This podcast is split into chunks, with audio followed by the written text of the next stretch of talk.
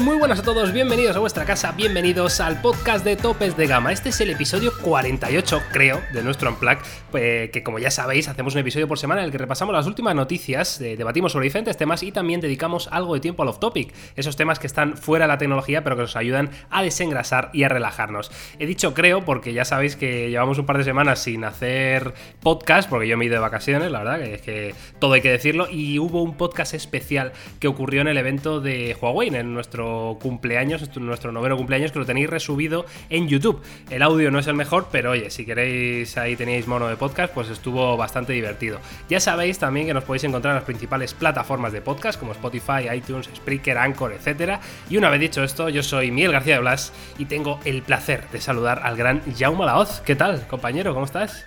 ¿Qué tal? Muy buenos, muy buenos días. Pues nada, aquí estamos eh, dispuestos a hablar en este podcast y a contar muchas cosas porque esto, esto no para, ¿eh? Parece que estemos ya eh, en época de no hacer nada, de vacaciones, de piscina. De hecho, a nosotros nos pilla mucho ahí que si uno se va de vacaciones, el otro vuelve, el otro se vuelve a ir.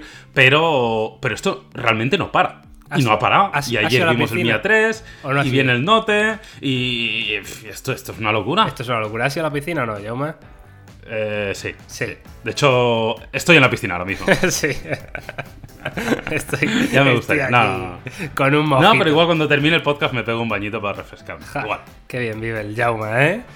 Mientras yo estaba de vacaciones, aquí no ha habido podcast ni ha habido nada. Esto es un desastre, Jaume. Me cago en la leche. Bueno, en fin, eh, vamos a empezar con la. Que no te puedes ir, ya te lo tengo dicho, que no te puedes ir. No, no, no, puedes pillar vacaciones. Soy absolutamente insustituible, imprescindible. Vale, eh, ¿te parece? Empezamos con la noticia de la semana que, la verdad que están bastante bien y son bastante variadas, ¿eh? Yauma, la verdad que a mí estas semanas me gustan, porque parece que no va a haber nada, porque estamos ahí a la espera de los Note, tal, no sé qué, pero al final van saliendo cositas, cosas tan interesantes como esta supuesta Galaxy Tab S6 que se ha filtrado en los típicos renders de prensa, en la que vemos la que sería la evolución ¿no? de esta tablet de Samsung tal famosa, que, ya nos gustó bastante, la Tab S5, muy delgadita, un diseño muy bueno, eh, muy buena pantalla, como siempre es en Samsung, y eh, es posible, dicen los rumores, que la veamos junto con el próximo Note 10, que como sabéis se saldrá a la luz el próximo día 7 de agosto. Yo no sé si lo veremos junto con el Note, pero desde luego estos renders pintan muy bien, Jauma. Sí, pinta muy Apple, también hay que decirlo. Es decir, eh, un, diseño muy manzanero. Eh, de eso no, eso no lo vamos a esconder porque es más que evidente. Y yo sí creo que se pueda presentar con el Note. ¿eh? yo recuerdo el año pasado que estuvo en la presentación del Note de Nueva York y que vino con mucho producto asociado. Aún no recuerdo todos, pero recuerdo que había un wearable. Recuerdo que sacaron el altavoz inteligente ese que funcionaba con Bixby, que luego ya ahí ha quedado un poco en el olvido, pero, pero estuvo en esa presentación. O sea, para nada fue una presentación de un solo producto. Evidentemente, el Note era con mucha diferencia el más relevante pero venía acompañada de, diferentes productos y fue una presentación larga, con contenido, o sea que en este sentido a mí me encaja. Parte de la presentación del Note es probablemente una de las más importantes del año junto con la de Mobile World Congress, así que yo creo que sí se puede presentar ahí e incluso también creo que es interesante hablar de cómo eh, Samsung es de los pocos que sigue apostando por las tablets, ya que evidentemente es una compañía muy global y son de los pocos que puede seguir apostando por tablets de gama alta, que es, también te digo, de lo poco que se vende hoy en día. Sí, estoy de acuerdo. La verdad que Samsung yo creo que es consciente, ¿no? De que es mm, de las pocas alternativas que existen reales a los iPad y para gente que yo que sé, que odia muerte a la manzana mordida, pues que tenga una alternativa de calidad, ¿no? Y, Samsung lo suele hacer y, en este, esta Tab S6 que hablaba Yauma, que es un diseño muy manzanero, Tal cual, o sea, es que vemos prácticamente el diseño de un iPad Pro. Em, lo único que cambia con respecto a generaciones anteriores es que vemos un módulo de doble cámara trasera, que yo no sé en una tablet hasta qué punto puede ser de utilidad, pero bueno, si lo tiene, ahí está. Y luego, sobre todo, vemos eh, la inclusión de este S Pen, como lo llama Samsung, o el Apple Pencil, que justo tiene un diseño súper parecido al lápiz de Apple. Es un, es un lápiz bastante grande, ¿no? Con, un, con una ergonomía, yo mm. creo, más, eh, más afina a la realidad de lo que es un lápiz, ¿no, Jaume?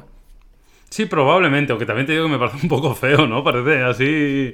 Parece un poco un troncho. Un troncho, como un, salchichón pequeño. Es algo, raro. Pues es igual que el Apple Pencil, ya, No, tío, no es igual. ¿Por qué no? Está como. O igual yo lo estoy viendo. Está como desproporcionado, ¿no? Ah, bueno, bueno, espera, igual no, ¿eh? ¿Sabes qué pasa? Estaba viendo la, de, la, de la, noticia Claro, ah, estaba viendo y ahí engaña, parece que, sea, que vaya como de menos a más. Sí, no, no, Pero no, luego viendo el de arriba sí que es verdad que es más, es más normal, es menos salchicha. es verdad, sí.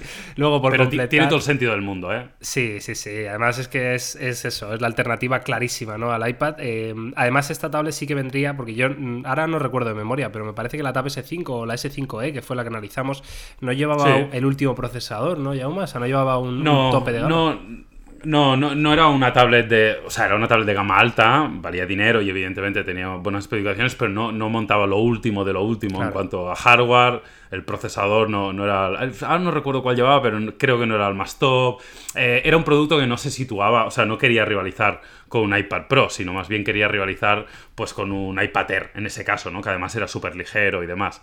Pero. Y ese era un poco el, posicionamiento de mercado. Yo creo que esta tablet va a un posicionamiento un poquito más top. Incluso eh, estoy viendo una noticia que habla de, doble cámara trasera, que son un tablet. También es, situarlo en una gama muy alta porque no es habitual, evidentemente. A mí tampoco me parece que tenga excesivo sentido, pero bueno, no está de más. Sí, completamos la noticia con la información del procesador rumoreado, ¿vale? Esto todos son rumores, no hay nada confirmado, que sería el Snapdragon 855, o sea, es decir, lo máximo de lo máximo, con 6 GB de memoria RAM y versiones de 128 o 256 GB de almacenamiento.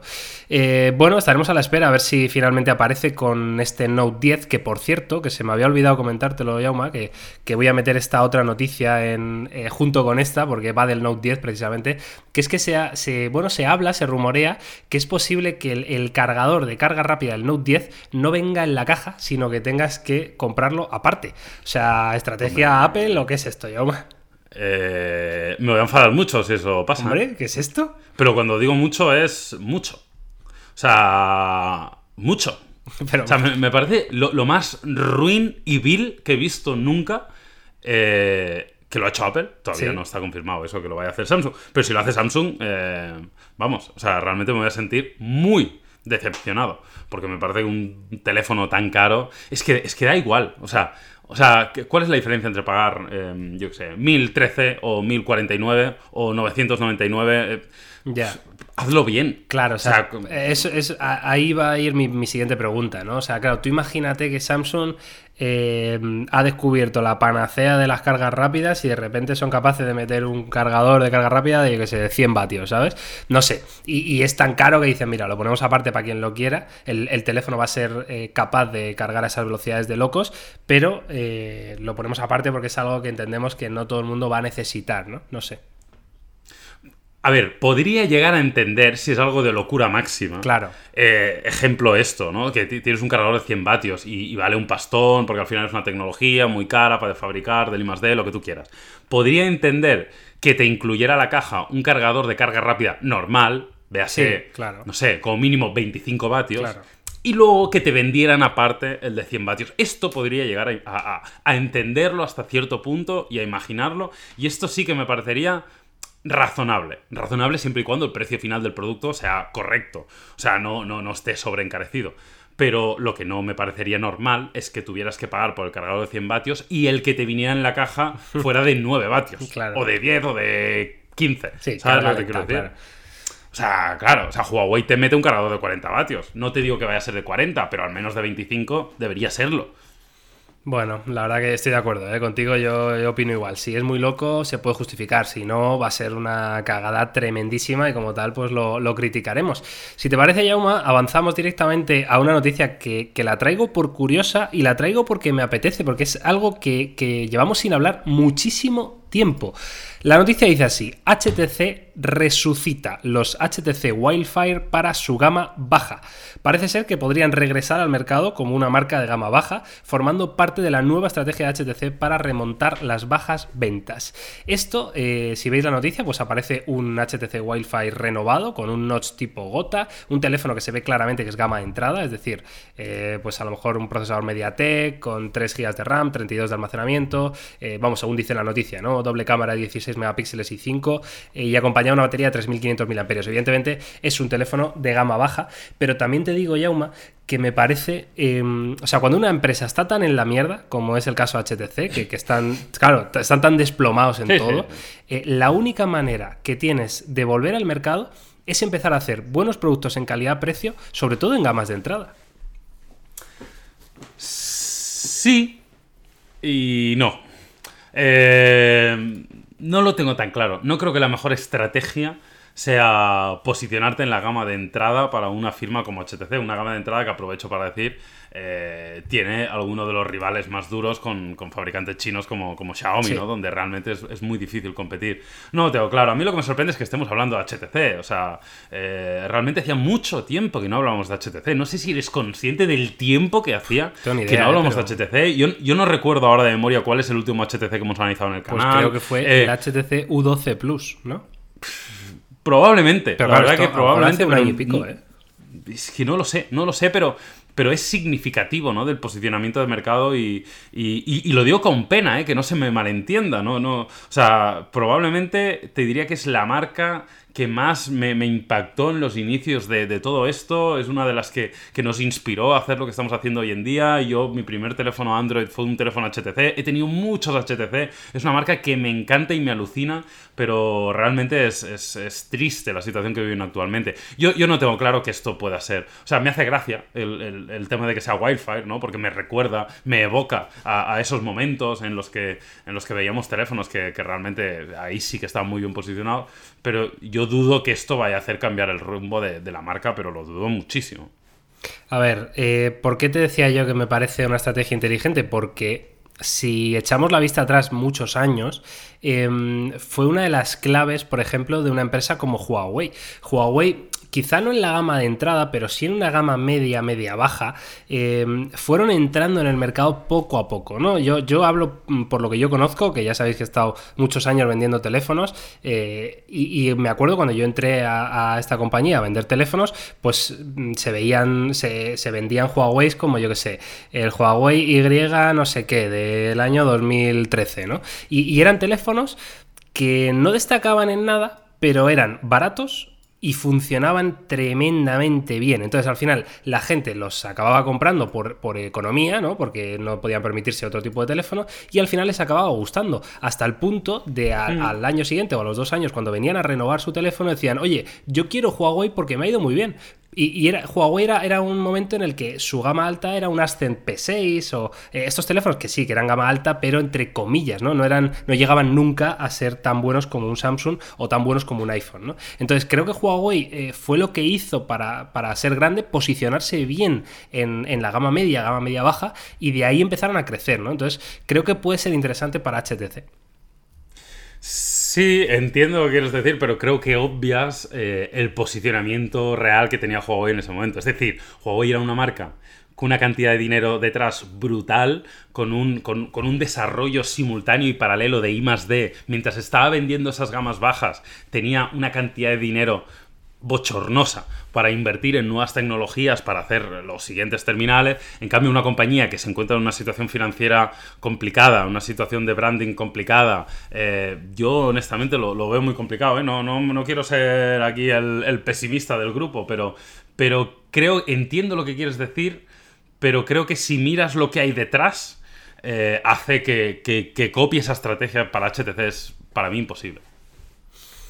Puede ser, ¿eh? la verdad que tú sabes bastante más de mercado que, yo, pero joder, me parecía curioso. No, en fin, estaremos atentos, ¿eh? HTC, a ver si por fin resucita o, no. Y por supuesto, comentarnos ¿eh? en redes sociales qué opináis vosotros, ¿no? ¿Qué, debe hacer HTC para volver a estar en, eh, eh, bueno, en, la pomada, ¿no? Esté ahí compitiendo. No te digo que sea superventas, pero, pero por lo menos que, que, sea una alternativa real al resto de fabricantes, ¿no? Porque la verdad que ha desaparecido el mapa y como dice Yauma, a mí también me da muchísima pena.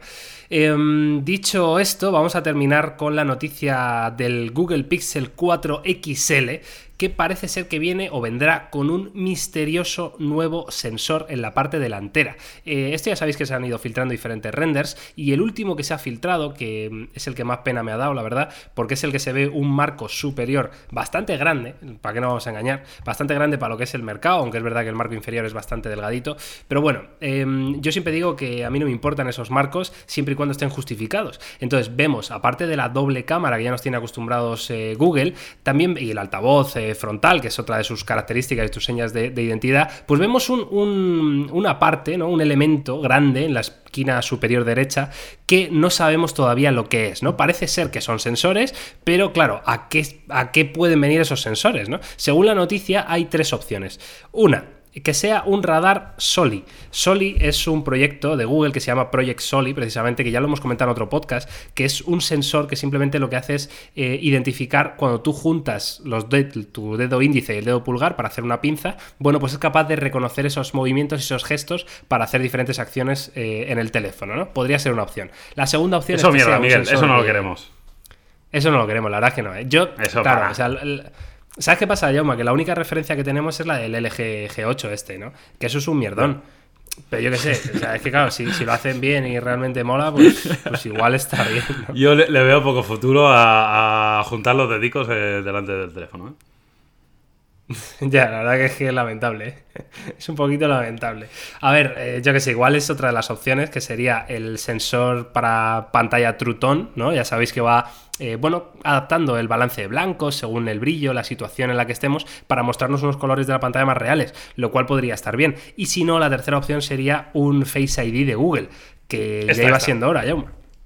Sí, esta es la que yo, a mí la que me haría ilusión, ¿no? Y la que creo que tiene sentido. Eh, la verdad que es algo en lo que no ha trabajado. Yo creo que Google está haciendo una cosa parecida a Apple. En el sentido de. Solo incluye cosas cuando lo tiene muy claro. O sea, es decir, ya vimos que no ha trabajado el, reconocimiento facial, es algo que ha dejado ahí prácticamente en segundo plano, y no es porque sean tontos o porque no, no crean que eso tiene sentido. Yo creo que es que ellos quieren decir, bueno, nosotros vamos a hacer esto muy bien, o vamos a dar un paso más adelante, o vamos a darle una vuelta de tuerca, y entonces lo incluiremos. Que es muy lo que hace Apple también con los iPhones, ¿no? Cuando hasta que no tiene algo muy maduro, no lo incluye. Y yo creo que Google en este sentido está siguiendo un poco esta estrategia, y a mí no me parecería para nada mal, ¿eh? De hecho, me gustaría bastante, y tengo muchas ganas de ver un muy buen reconocimiento facial. Sí, la verdad que coincido contigo. ¿eh? lo que más ilusión me haría es el, Face ID ¿no? de Google. Sobre todo porque Apple, joder, está muy por delante ¿no? del resto y, Google es una de esas compañías que cuando hace algo lo hace bien o, o, lo intentan, ¿no? No siempre le sale, pero, pero sí, suelen ser más conservadores en ese sentido y quizá ya pueda ser, ¿no? Que en este 2019 veamos un Face ID propio de Google, bien trabajado, sin, sin ser el Smart Lock este guarrete que teníamos, ¿no?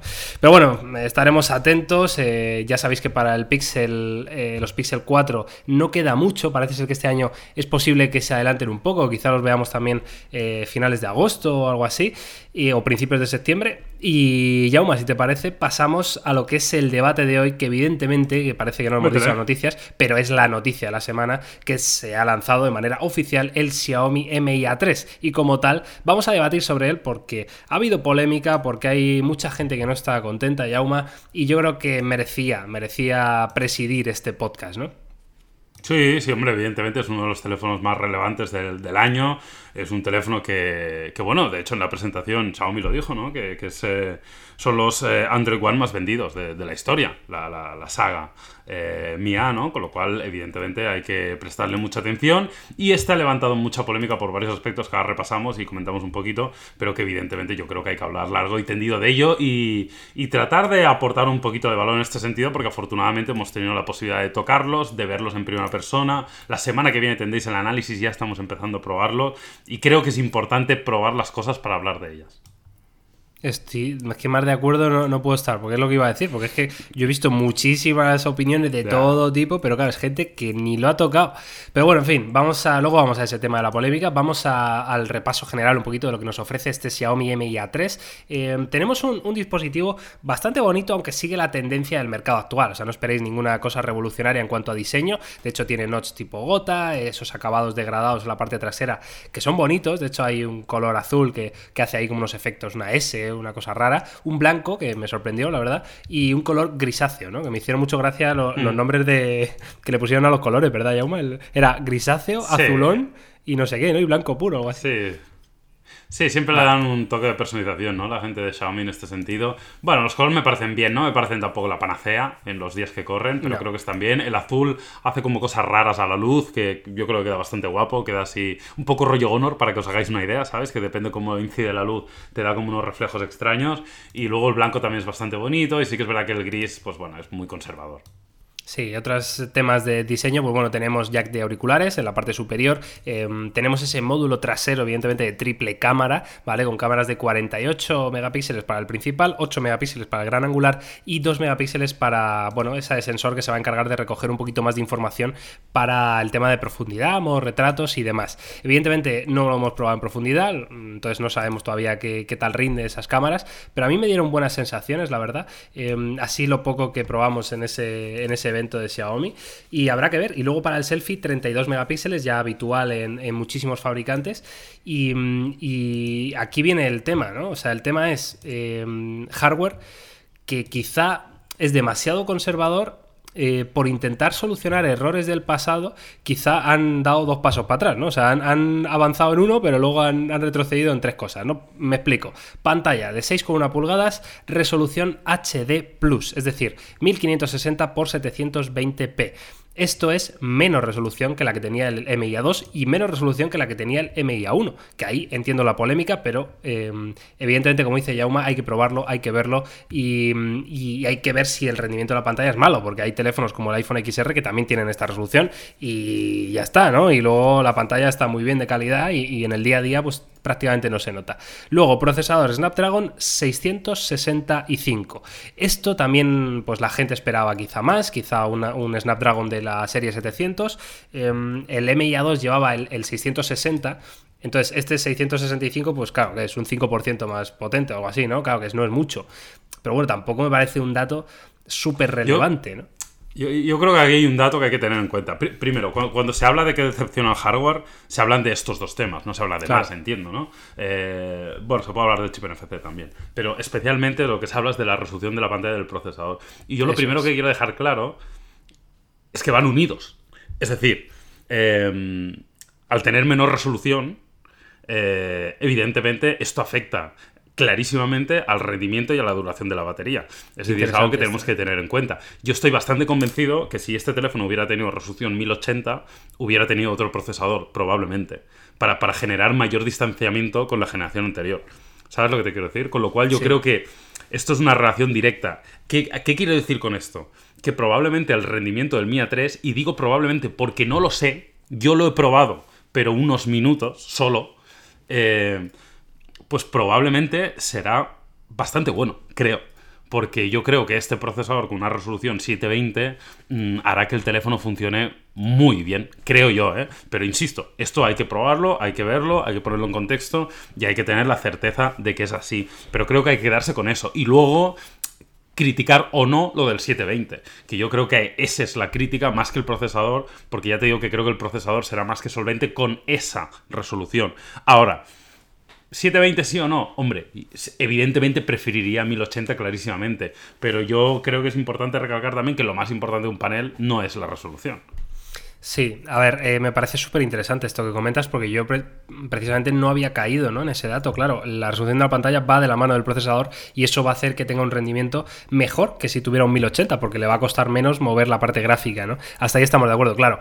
Em, si recordáis, el, Xiaomi Mi A2, uno de los pocos puntos débiles que tenía era evidentemente el tema de la autonomía. ¿no? Eh, si no recuerdo mal, era un teléfono con una batería de 3.000 mAh, eh, bueno, para una pantalla pues, generosa y tal, y no era precisamente su punto fuerte.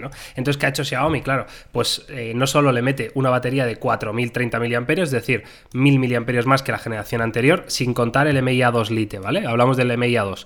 Em, le mete 1.000 mAh más y le baja la resolución de pantalla. Con esto, evidentemente, van a conseguir lo que dijeron en la presentación, que eran unos dos días de autonomía, lo cual no me parece para nada descabellado. Aquí el tema es, claro, ¿a qué precio? ¿no? ¿A qué precio conseguimos un mejor rendimiento o una mejor autonomía? Em, ¿Es algo, como dice Yauma, que en el día a día va a afectar? Pues hombre, eh, como dice él, más importante que la resolución de la pantalla es, la calidad del panel. Y yo lo único que os puedo decir, de que el, tiempo que lo tuvimos, que fueron eso, nada, 10 minutos que estuvimos probándolo y grabándolo, pues a mí me dio la sensación de que el panel se veía bien, de hecho es em, tecnología AMOLED, lo cual siempre es positivo, pero sí que vi que tenía quizá poco brillo. Pero claro, esto es lo que dice Yauma, tendrán que probarlo en condiciones de exteriores y demás para, para poderos dar más información. Claro, pero quédate, mira qué significativo es lo que nos acabas de decir. O sea, lo que más te preocupó de la pantalla fue el brillo. Sí, sí, sí. No la resolución. ¿Sabes lo que te quiero decir? A lo que voy es... Em, que, al final hasta que no lo pruebas no lo sabes. Igual luego cogemos el teléfono, porque nosotros lo probamos, porque Miguel y yo estuvimos en la presentación en unas condiciones de interior, con una luz pues, de unos fluorescentes y demás. Igual luego sales a la calle y dices, Buah, vaya drama el brillo, esta pantalla es una mierda y no vale para nada. O sales a la calle y dices, ah, pues mira, no está tan mal, igual era una percepción extraña debido a las condiciones lumínicas del recinto, etcétera, etcétera. Eh, claro a, lo que voy es que no, se pueden. No, se puede interpretar un smartphone por las especificaciones. Salvo cosas súper flagrantes. Eh, creo que hay, que hay que hablar, experimentar y, y, emitir opinión sobre algo en base a, las pruebas que realizas con, ello. ¿eh? ¿eh? no significa que no puedas divagar sobre ello, de hecho nosotros lo hacemos muchas veces. pues oye, hablamos sobre cosas futuras de especificaciones que tendrán los teléfonos. Pero sacar conclusiones yo creo que es un error solo de las especificaciones. Y dicho esto, eh, quiero, quiero añadir una pullita para Xiaomi que no me gustó y lo quiero decir porque parece ahora que esté defendiendo yo el teléfono cuando lejos estoy ni de defenderlo ni de atacarlo porque todavía no tengo la información para ello. Pero hubo una cosa que no me gustó nada, que es que en la hoja de especificaciones que nos dieron no salía la resolución de la pantalla. es decir, ¿eh? puedo entender que no alardees de ello, obvio. O sea, entiendo que en, las diapositivas que estás poniendo no pongas una diapositiva con un 720 enorme diciendo resolución 720, pero tampoco lo escondas. O sea, trátalo con naturalidad. Y eso sobre me todo, un error. Sobre todo teniendo en cuenta que esa hoja de especificaciones que están dando es una hoja de especificaciones para la prensa. Es decir, tenemos que informar debidamente a la gente, ¿no? Y si no, y si el propio fabricante nos pone trabas o nos esconde información, pues claro, nuestro trabajo va a ser peor y, mucho más difícil, ¿no? Entonces, y que no va a colar, Miguel. O sea, nadie. O sea, todos vamos a preguntar e investigar sobre la resolución. No de hecho, es probable que lo mires más por la sorpresa de que no esté. Sí, sí, pero vamos, es, un detalle feo y sobre todo que, vamos, yo no me creo. Luego igual te dicen, no, se nos olvidó y tal. De hecho, es que en la presentación cuando hablaron de la pantalla creo que empezaron a decir AMOLED y un tiempo de mm. respuesta muy bajo o algo así que le habían metido, pero claro, no hablaron absolutamente nada de la resolución, ¿no? Bueno, mm. curioso, ¿eh? curioso este tema. Em, antes de, despedirnos del Mi A3 y antes de dar una pequeña valoración, Jauma, que ahora, ahora vete pensando en tus reflexiones, em, me ha parecido interesante que situemos a este Xiaomi Mi A3 con respecto a su competencia. Se ha hablado mucho de em, los dispositivos de la propia Xiaomi que canibalizan ¿no? a este Mi A3, como pueda ser el Mi 9 SE o el Redmi Note 7, que son teléfonos que a priori, siempre digo a priori porque es lo que dice Jauma, hasta que no lo pruebas no puedes ver, a priori tienen un mejor hardware, ¿vale? Em, pero claro, a mí no me parece tan interesante esta parte, sino creo que el MIA 3, su punto diferencial es precisamente el software, no el hardware. Es decir, es el único dispositivo de Xiaomi que viene con Android One. Y eso ya sabemos que lleva pues actualizaciones, soporte y demás. Entonces, ¿qué pasa si tú eres un usuario de un MIA 2 y dices, vale, eh, claro, yo quería renovar mi teléfono, o de un MIA 1, me da igual, yo quería renovar mi teléfono y estaba muy contento con la experiencia de Android One. Bueno, pues vamos a situar este MIA 3 con respecto a la competencia en Android One. Yauma, ¿te parece? Sí, me parece fabuloso. Venga, pues eh, vamos allá. ¿Qué dispositivos Android One podemos encontrar en el mercado eh, y qué características tienen? ¿no? Entonces, vamos a, hablar, por poner un ejemplo, ya sabéis que Motorola es una de las marcas que más trabaja el Android One, de hecho prácticamente todo su portfolio de, de, productos es Android One y hay un teléfono que precisamente se llama Motorola One, ¿vale? Para que os hagáis una idea, ¿vale? El Motorola One tiene Snapdragon 625, es decir, peor que el MIA 3. 4 de RAM, 64 GB, es decir, lo mismo. Eh, pantalla 5,9 pulgadas, HD Plus, es decir, lo mismo. Eh, doble cámara de 13 megapíxeles más 2, es decir, peor. La delantera de 8, eh, batería de 3.000 mAh, en fin, tiene NFC, eso sí, pero eh, es un teléfono bastante inferior, ¿vale? Es verdad que el precio eh, actual de mercado está rondando los 130 euros, cosas así, pero claro, es un teléfono que lleva ya unos meses en el mercado, por lo cual, quien te dice a ti que el MIA 3 no vaya a bajar de precio en el futuro, ¿no? Y también en Nosotros, de hecho, Miguel, para, para, dar el dato, lo analizamos, estoy, lo estaba buscando para verlo, lo analizamos el 9 de noviembre de 2018. 9 de noviembre de 2018, vale. Y te digo así de memoria que, que, no me pareció nada del otro mundo. De hecho, el titular que pusimos en topes de gama es Este smartphone no lo entiendo. Sí, recordaba yo precisamente que este le habíamos dado cera. le habíamos dado cera, sí. vale, entonces, pero luego en Motorola hay otro, otra versión que es un poquito más superior, que es el Motorola One Vision, que este también lo hemos analizado hace poco en el canal, que esto ya es otra cosa, ¿no? Aquí ya hablamos de un hmm. teléfono con un procesador eh, Samsung Exynos 9609, que la verdad que era raro eh, la elección de ese procesador, 4 de RAM, 128 de almacenamiento, pantalla 6,3 pulgadas Full HD Plus, está así, doble cámara trasera 48 megapíxeles, que es el mismo sensor que lleva el, este LMIA3, pero acompañado de, de un sensor de profundidad de 5 megapíxeles, cámara delantera de 25, 3500 eh, mAh de batería y NFC, ¿no? Este ya es más caro, em, pero estaba mejor, digamos. Sí, la, verdad que, hombre, sigue sin ser un teléfono que digas, Buah, es completísimo, es súper recomendable y demás, pero sí, ya era un teléfono eh, algo mejor, un teléfono más serio, evidentemente eh, también eh, hay que tener en cuenta que es un teléfono mucho más reciente, este lo analizamos el 5 de junio del 19, con lo cual han pasado más de seis meses entre uno y otro, con lo cual es lógica también esta evolución y, hay que entenderlo. Pero sí, es un teléfono que en general nos pareció que estaba bien, es verdad que los apartados multimedia igual no eran nada del otro mundo, eh, sí, sigo hablando de memoria, eh, insisto. No, sí, ¿qué tal iba el procesador ese, este Exynos, recuerdas? Pues bastante bien, creo recordar. ¿eh? Yo, yo recuerdo el, decir que, que, no, no, era perceptible, es decir, que, si nos hubieran dicho que era un Qualcomm nos lo hubiéramos creído. ¿Sabes lo que quiero decir? no, tengo mala percepción con el rendimiento del dispositivo. Mira, estoy mirando ya el, el precio de este Motorola One Vision en Amazon, 259 euros. No está mal. ¿eh? es, lo que, es lo que cuesta el Mia 3, ¿no? Creo. El Mia 3 son 249, por eso. No está nada mal, ¿eh? Pues por 10 euros más, tío. Hmm. Sí, sí, es, sí, es, buena opción, ¿eh? Es buena sí, pero dudo que, dudo que sea mejor que un Mia 3, ¿eh? también te lo digo. Lo dudas. Esto Yo lo es, dudo, una, es una comparativa, llama. Sí, sí, sí, no, no, totalmente. El duelo en, en Android One.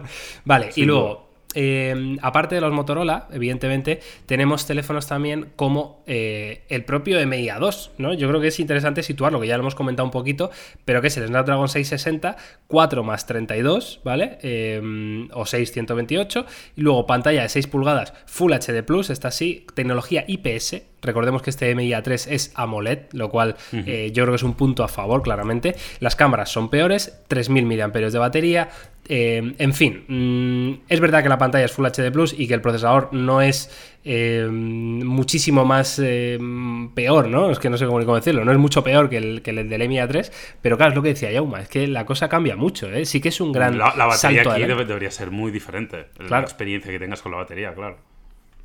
Totalmente, o sea, es que es curioso. ¿eh? Y luego, por terminar, Yauma, si te parece, hay que analizar a, la gama de Nokia, ¿no? Nokia es otro de los grandes fabricantes con Android puro, con Android One en sus filas, y el teléfono un poco referencia, ¿no? Que podríamos coger sería este Nokia 7 Plus, que es un teléfono que lo vimos, yo creo que lo estuvimos viendo tú y yo, Yauma, en el mobile, si no recuerdo mal. Y, la verdad que nos sorprendió a los dos eh, lo bien construido que estaba, ¿no? Como muy de aluminio, muy premium, muy, muy robusto, ¿no? Eh, la verdad que el diseño a mí me sorprendió muchísimo. Y tiene Snapdragon 660, 4 de RAM, 64 GB, 6 pulgadas de pantalla Full HD Plus, tecnología IPS. Eh, cámaras de estas de Nokia Cal 6 y sus muertos y batería 3800 mAh también con carga rápida y NFC. Y este Nokia 7 Plus, te digo el precio ahora mismo, está por 269, eh, es decir, un poquito más caro. Yo no sé, Yauma, ¿qué, ¿qué, conclusión sacas tú del MIA3 con todo esto que hemos hablado? Pues mire, yo al final un poco el resumen que estoy sacando es que me parece una muy buena opción. O sea, así a grosso modo ya falta analizarlo en profundidad, ¿no? Pero sí que es verdad que, que viendo los rivales hay mejores y peores y hay algunos que me parece que son buenas opciones, pero no, no, no veo ninguno que digas, no, es que este no, no tiene rival eh, con el Mia 3 o es mucho mejor que el Mia 3. Es verdad que tienen cosas mejores, la gran mayoría, por no decir todos, eh, tienen más resolución de pantalla, eso es evidente, pero eh, probablemente el Mia 3 sea de los que tenga mejor batería, probablemente es uno de los más bonitos, al menos a, mi juicio. Probablemente el Mia 3 será de los que tenga la, mejor cámara, una de las mejores cámaras. Bueno, no sé, habrá que, habrá que ver. Luego tiene lector de huellas en pantalla. No lo sé, yo lo que sí sé es que es evidente que se, hacen muchas comparaciones también con teléfonos que no son Android One y es lógico. Claro. Pero bueno, yo, creo que también es, bueno ubicarlo dentro del, del, espectro Android One, claro. Claro, ¿tú qué opinas ahora de un Redmi Note 7 con respecto a este Mi A3, de un, de un, lo diré, un MI 9 SE, ese tipo de teléfonos que igual ¿Sabes? El Mi 9S puede ser un pelín más caro, pero ya llevas un Snapdragon 700 tal, ¿no? No, no sé qué, opinión te merece a ti eso, claro. O sea, la gente que debe hacer, claro. O sea, Lo primero es la pues review, ¿no? sí, yo, totalmente de acuerdo. Lo primero es esperarse a, probarlo en profundidad, que lo podamos probar, que podamos ver, por ejemplo, los aspectos multimedia, los cuales hasta que no los pruebas, no lo sabes. No me sirve de nada ver la resolución de la pantalla, la resolución de los sensores, si, si luego no veo una foto o no puedo ver un vídeo en el dispositivo para, para, tener esa experiencia o no puedo escuchar qué tal es el audio, etcétera, ¿no? Con lo cual yo creo que eso es la clave. Primero esperas a eso y luego saber un poco lo que estás buscando. Yo para mí Android One aporta mucho valor a cualquier teléfono. O sea, de verdad, o sea, yo un teléfono que lleva Android One para mí ya está un paso por delante del resto. Ahora también hay que evaluar, ¿eh? evidentemente no sacrificaría todo por tener Android One, ni muchísimo menos. Pero, pero bueno, eso ya al final cada uno sabe. Totalmente de acuerdo, Yoma. Yo estoy, estoy muy contigo. ¿eh? Yo, la verdad que, a ver, no, no os voy a negar que me esperaba más de este Media 3. O sea, me parece que, que nos ha dado a todos un poquito de bajona a priori al verlo. ¿Por qué? Pues porque el diseño es muy continuista, con la tendencia del mercado, no es llamativo prácticamente en nada, ¿no? Em, entonces, claro, un teléfono que no es llamativo en nada, porque sí que recordemos que sus antecesores pues eran muy llamativos en calidad-precio, porque era bestial, ¿no? Decías, joder, Android One, este, estas specs, este rendimiento, em, claro, revolucionaron el mercado, ¿no? Pero evidentemente luego han llegado otros que también lo han hecho muy bien, caso del Redmi Note 7, caso de los Pocophone, caso de muchos otros teléfonos, ¿no? Entonces, este MIA3, claro, ha seguido apostando por lo suyo, que es eh, Android One, y hay que ver en qué punto lo deja. Evidentemente, de primeras mm, me genera un poco de rechazo, pero hay que probarlo y hay que verlo y, hay que ver, porque igual es que es muy recomendable, no lo sabemos. En fin, Jauma, em, yo creo que podemos dar por cerrado. Sí que me gustaría pediros a vosotros, los que nos estáis escuchando, que nos dejéis vuestra opinión sobre el tema de MIA 3. Mm, yo, vamos, ya hemos leído muchos de los comentarios que habéis dejado en el vídeo de primeras impresiones, que está en el canal, por supuesto, em, pero me parece que después de este podcast, igual algunos tendréis que replantearos vuestro comentario y sobre todo nos lo podéis dejar por redes sociales, ¿no? Para ver qué opináis ahora después de, de este pequeño debate que hemos hecho. Y si te parece, Yauma, pasamos al off topic. Venga, eh, por cierto, me, apetece hacer una, uh. un experimento social. Uh, me encanta, me encanta. Sí, sí, todo, yo estoy apuntado siempre. ¿Esto cuándo se va a publicar, Miguel? ¿Este podcast? Sí. Cuando quieras. Mañana. O hoy, Mañana. No sé. Vale, mañana. No, me parece bien. O, esta tarde o mañana. Vale. Eh, para saber el, peso, la relevancia, el impacto, eh, eh, la trascendencia que tiene el podcast en las vidas de la gente que nos está escuchando, me gustaría, y sobre todo lo hago ahora también porque estamos al final, porque quiero saber los que se quedan de verdad, no los que escuchan los primeros cinco minutos, que vayan al último vídeo que hemos publicado en YouTube que probablemente sea de unos auriculares de Huawei, si se publica este vídeo cuando yo creo que se tiene que publicar, y vayan a los comentarios y dejen el, comentario del, emoji del micrófono. ¿Cómo para...? Claro, claro, como diciendo, yo soy de los del podcast. Y no voy a decir nada más, solo dejo el micrófono aquí, dejo caer el micrófono y me voy. Para que sepas que yo estaba ahí en el minuto, te lo voy a decir qué minuto es porque he puesto a grabar esto. En el minuto casi 40, en el 35, estaba yo ahí escuchando el podcast y vengo aquí a hacerme presente delante de todo el mundo. Me parece muy bien, pero yo lo voy a, lo voy a simplificar un poquito más, ¿eh, Yauma? ¿Cómo que? Dejar el micrófono en todos los vídeos de tope de gama que queráis, ¿vale? Eh, siempre, así por norma, pum, microfonito antes de poner vuestro comentario o lo que sea y dejáis el micrófono, ¿vale? Con eso sabremos ya un yo el, impacto que tiene nuestro podcast, que, vamos, eh, tiene que ser muchísimo, a mí no me jodáis, ¿eh? O sea, ya podéis espabilar ahora mismo a ir a todos los vídeos de tope de gama y tope de gama plus a poner el micrófono, ¿eh? Que si no me enfado, venga, vaya He dicho el experimento eh, off topic. ¿Qué quieres hablar? Yo es que me he pensado aquí cuatro cosas, pero... ¿Ah, tienes algo preparado? Sí, sí, yo, yo siempre tengo cosas preparadas, Yo no he preparado mucho. Sí que es verdad que estoy cargando aquí un patinete de Xiaomi, pero esto ya igual para otro día. Igual para otro día. Pero ¿qué, qué tienes? ¿Qué has visto esta semana? ¿Qué, qué te ha molado, tío? Poca cosa, tío. Eh, ¿Quieres hablar de fútbol o qué? A ver, ¿sabes que la Vale, dime lo que tenías preparado, va, no te de robar. Venga, vale. No, quería, quería comentar la serie esta, ¿no? El, el, Years and Years, que por fin terminé de verla, que no sé si la has visto tú. Uh, no, no me hagas spoiler, es que he visto algunos capítulos. ¿Has visto algunos capítulos? Vale, no, pues voy, a, voy, a, comentar un poco la idea general de la serie, porque en el podcast anterior simplemente me leí la sinopsis y no me enteré de nada. Y, no fui capaz de explicarle a nadie de qué iba esta serie. Entonces, ahora que la he visto, pues sí soy capaz de explicarlo y me parecía interesante comentarla, ¿no? O sea, ¿tú la has empezado a ver? Yo lo he empezado, he visto varios capítulos ya. Vale, vale. A ver, eh, Years and Years, Años y Años, es una serie de HBO, ¿verdad, Yoma? Correcto. Vale, de HBO, ¿vale? La tenéis ahí en HBO. Y, ¿HBO o em, Prime? Ahora dudo. Uf, ya no sé. Creo que es HBO. Lo voy a, buscar. Sigue, sigue. Si no decimos nada, es que es HBO. Vale. Entonces, es una serie que, em, sinceramente, no, no puedo hacer otra cosa más que recomendársela a todos y cada uno de vosotros y vosotras que sois amantes de la tecnología, porque va muy ligado em, a, la tecnología, evidentemente, y no solo a la tecnología, sino al futuro de la raza humana. Em, es una serie que te plantea, mm, bueno, os voy a poner en situación, ¿vale? Capítulo 1, eh, una familia, nos pone en situación de una familia inglesa del Reino Unido, parece que son de Manchester o algo así, la típica familia, ¿vale? Pues una abuela, tal, no sé qué, con hijos, tal, bueno, una familia. Y entonces están celebrando ahí un cumpleaños y cae, eh, o Estados Unidos lanza un, misil o una bomba atómica, no sé exactamente lo que era, a China, a un territorio en China. ¿Vale? A partir de ahí, claro, eh, cualquiera diría, vale, ¿y a partir ¿y ahora qué, no? Porque la guerra Estados Unidos-China es una de las cosas que, siempre nos, ha preocupado y de hecho eh, se habla, ¿no? Que puede ser la Tercera Guerra Mundial y tal, y no sé qué.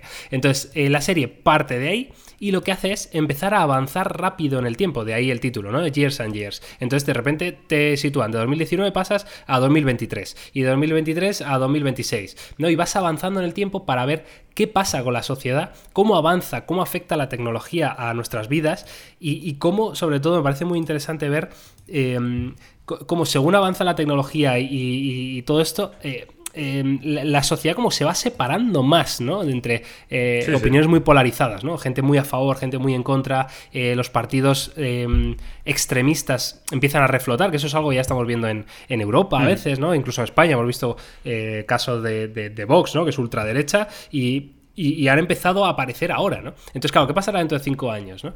me parece un, planteamiento de verdad súper interesante, me parece que está bien ejecutado y eso sí, Jauma, ya te digo yo, que el final me ha dejado un poco frío. Uh. Bueno, sí, no, la verdad que a mí me está gustando mucho. ¿eh? Al final es, es, eh, es, lo que tú dices, ¿eh? plantea un poco también los retos de futuro a los que nos vamos a enfrentar como sociedad, ¿no?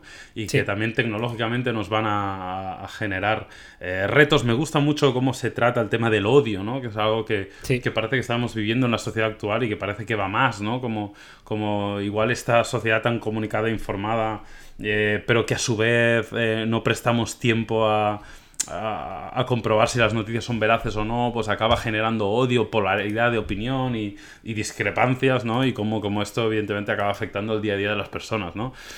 Muy buena serie, la verdad que a mí me está gustando mucho, a falta de terminar de verla, creo que me quedan dos o tres capítulos. Mm, yo también la recomiendo mucho porque me parece de muy alto nivel y además tiene una producción así un poco, un poco, no sé en qué, pero tiene un tono de la imagen y demás que, la aleja un poco de Hollywood. Y eso también está bien. Es cuanto menos original, ¿eh? eh o sea, hmm. yo estoy de acuerdo. O sea, no, es algo que me, sorprendió, ¿eh? La, forma de, ejecutarlo, ¿no? O sea, la verdad que me, ha gustado, me ha gustado. Y luego, bueno, pues yo que sé, para que os hagáis una idea de tema tecnología, pues mm, claro, la tecnología avanza, ¿no? Y, y, una hija de la familia pues dice, papá, mamá, que soy trans. Claro, los padres dicen, pues será transexual la niña. Pues no, resulta que en esa época, dentro de, 10 años, pues la gente va a querer ser transhumano o algo así, ¿no? No me acuerdo cómo era, yo, no sé si has visto esa parte. Yo soy eso ya, yo ya... Tú eres eso. claro, que es gente que quiere eh, como unificarse con la tecnología, ¿no? Tiene implantes en el cuerpo, bueno, que quiere, quiere prescindir de su cuerpo para, para terminar siendo eternos pues, datos. Sí, sí, exacto, que se vuelque, como que, como que se vuelque su cerebro o, la información relativa a ellos a la red y acaben fundiéndose con todo, ¿no? Es como una idea ahí muy random. Es una idea random, bastante loca, pero como veis, muy, interesante de ver, ¿eh? De verdad que es muy interesante de ver. Y, luego, Yauma, quería contar una anécdota que me ha pasado antes de ayer, que no, que no, tiene nada que ver con ninguna serie, pero quiero eh, decir a ti y a la audiencia que estuve a punto de morir em, por un plato de paella. ¿Qué me dices? es que, la situación es... Me, tienes preocupado. Es, de locos, ¿eh? La situación es de putos locos. Em, bajé a sacar al perro, ¿vale? Vale. Y bueno, pues salgo por el portal, tal, me voy a dar una vuelta con el perro. Y cuando vuelvo, ¿vale? Cuando estoy cerca de llegar al portal, sin haber llegado todavía, de repente cae del cielo, ¿vale? Cae del cielo un plato de paella. ¿Qué dices? y se estampa en el suelo, ¿vale? Yo pensaba que era porque te lo habías comido. No, no, a dos pasos de mí, ¿eh? El plato de paella de repente cae del cielo y se estampa contra el suelo reventándose entero, ¿vale? Toda la paella por el suelo, todo el el plato de cerámica por el suelo, me quedé flipando. Dije, ¿qué cojones desde cuándo llueven platos de paella? ¿Y qué, qué, fue eso? ¿Una pelea o algo? ¿Tú, te, o sea, ¿tú imaginas que te cae, que mueres porque te ha caído un plato de paella a la cabeza? sería, la lamentable, más lamentable la historia. ¿eh? Bueno, el caso que... A ver, ¿cómo, lo explicamos? Claro, claro. Pues, mira, pues que chapamos topes de Gama Plus porque Miguel se le ha caído un plato de paella en la cabeza. Sí, sí, cabrón, ¿eh? seguro que lo habéis matado vosotros. Sería duro, ¿eh? Es que no se lo cree nadie, ni el mejor detective, eso. ¿eh? eh el caso, que, que entro ya al portal y llamo al ascensor y justo se abre la puerta del ascensor y aparece mi vecino del cuarto con una palangana y una pala, con una cara de mala hostia que, uh. que no le quise ni preguntar. ¿sabes? Y tú no, te callaste la boca, ¿no? Ahí te, te acobardaste me acobardé porque digo, este tío bastante tico lo que tiene, ¿eh? que, no sé qué habrá pasado en su casa para que un plato de paella vuele desde el cuarto piso hasta el suelo. ¿eh? Madre mía, pues nada, pues la típica discusión de pareja y que termina con platazo. qué loco, tío, qué loco la anécdota, ¿eh? Uf, que, todavía, todavía no cuento y parece mentira, tío, que pasara. Estás asustado todavía, ¿no? Sí, sí, bueno, tengo un trauma ya. Yo no puedo comer paella ya más, ¿eh, Jaume? Te lo digo. Oye, eh, estoy pensando off topic, estaba pensando, digo, ¿qué he visto? ¿Qué he visto? Claro que he visto una cosa, he visto el documental de Maluma. ¿Qué me dices? Hombre, claro, esto no lo había contado aquí en el podcast, se lo he contado a ti en Petit Comité, pero la gente no pues lo sabe. Esto, pues esto te lo veto, tío, está vetado. No, no, no, ¿cómo me vas a vetar? Mira, y me parece interesante primero para, para deciros que el documental de Maluma está en YouTube Premium. Y en YouTube Premium cada vez están haciendo más contenido y me parece bastante interesante. ¿eh? O sea, yo no sé, o sea, la gente me lo pregunta mucho. Y... Y joder, yo cada vez, cada vez estoy más contento de haberme pasado a YouTube Premium. Recordad que cuando salió YouTube Premium lo que hice fue darme de baja Spotify, me ahorré los 9,90 creo que pagaba por Spotify y ahora pago como 12 euros en YouTube Premium y tengo todo YouTube sin anuncios, eh, tengo contenido original de YouTube Premium y tengo YouTube Music que me equivale un poco a lo que tenía con Spotify. Y la verdad que estoy contentísimo. Y el documental está bastante guapo, ¿eh? A ver, ¿qué, qué hay? ¿Qué hay? ¿Qué es eso? Pues cuenta un poco toda la, toda la, vida y milagros de, Maluma, ¿no? Y me gustó mucho, a mí me gusta mucho... Eh, me gusta mucho el, indagar sobre cómo llegan las personas al éxito, ¿no? Cómo, cómo consiguen cosas que son un poco cuenta habituales. Eso documental, cuenta los inicios de Maluma. Sí, claro, claro, evidentemente. ¿Y qué dicen? ¿Cuál, fue su comienzo? Pues, en eso estoy, Miguel, eh, explicándolo. Eh, entonces, cuenta un poco. ¿Esto no lo he hablado contigo ya? Mm, me suena algo, pero todo lo que, tiene que ver con Maluma suelo, suelo igual no, igual una desconexión, ¿sabes? Pues nada, cuenta cómo, fueron sus inicios y un poco toda su carrera, ¿no? Y todo lo que pasa. Y, me gusta mucho porque sigue el, el, clásico camino que, han seguido muchas personas, ¿no? Que, se inicia con un chico pobre de barrio. Eh, sí, chico pobre de barrio, pero bueno, no, especialmente pobre, chico normal, dentro de lo que es Colombia, que evidentemente no es un país especialmente rico, pero una clase media dentro de lo que es el país. Eh, eh, pero me llama la atención eso, ¿no? Como en cierto momento, en un momento muy joven, donde un cambio radical puede generar eh, digamos, un, punto de inflexión muy importante en tu vida. Es decir, una misma decisión radical no, influye igual en tu vida teniendo 15, 35 o 55 años, ¿no? Evidentemente por, el, por el progreso que tienes por delante. Y él toma una decisión muy difícil que es dejar el fútbol, donde parece que le iba muy bien y apuntaba a profesional. ¿Era futbolista este? Sí, sí, sí. con 15 años deja el fútbol, donde parecía que tenía pinta de que iba para profesional para dedicarse a la música, la música en la cual no tenía contactos, no tenía nada, no tenía tampoco un especial talento, o sea, no es alguien especialmente talentoso con una voz brillante, eh, y lo deja todo por la música, ¿no? Y me, llama mucha atención porque lo que hace para darse a conocer es cuando él termina las clases a las 3 de la tarde, se recorre todos los colegios de Colombia, creo que hizo más de 300 en un año, eh, actuando gratis, eh, simplemente por el placer de actuar y para darse a conocer, ¿no? Madre mía. Y me parece muy significativo de cuando alguien quiere algo, cómo va a conseguirlo y, que eso muchas veces no trasciende, pero ¿cuántas personas están dispuestas a hacer eso? A dejar algo que parecía más seguro eh, para actuar gratis durante años trabajando muchísimo. Pues es algo muy, que, hace muy poca gente, que muy poca gente está dispuesta a pasar por eso, ¿no? Y, y, bueno, eso al final en este caso tuvo rédito, no digo que siempre lo tenga, evidentemente, pero en este caso parece que a él le funcionó, claro. Curioso, ¿eh? Curioso ese tema, hombre. Aquí siempre está la, típica disyuntiva, ¿no? De, claro, o sea, hay que luchar por lo que quieres y, todas estas cosas. Y siempre hay casos y casos, ¿no? O sea, nunca.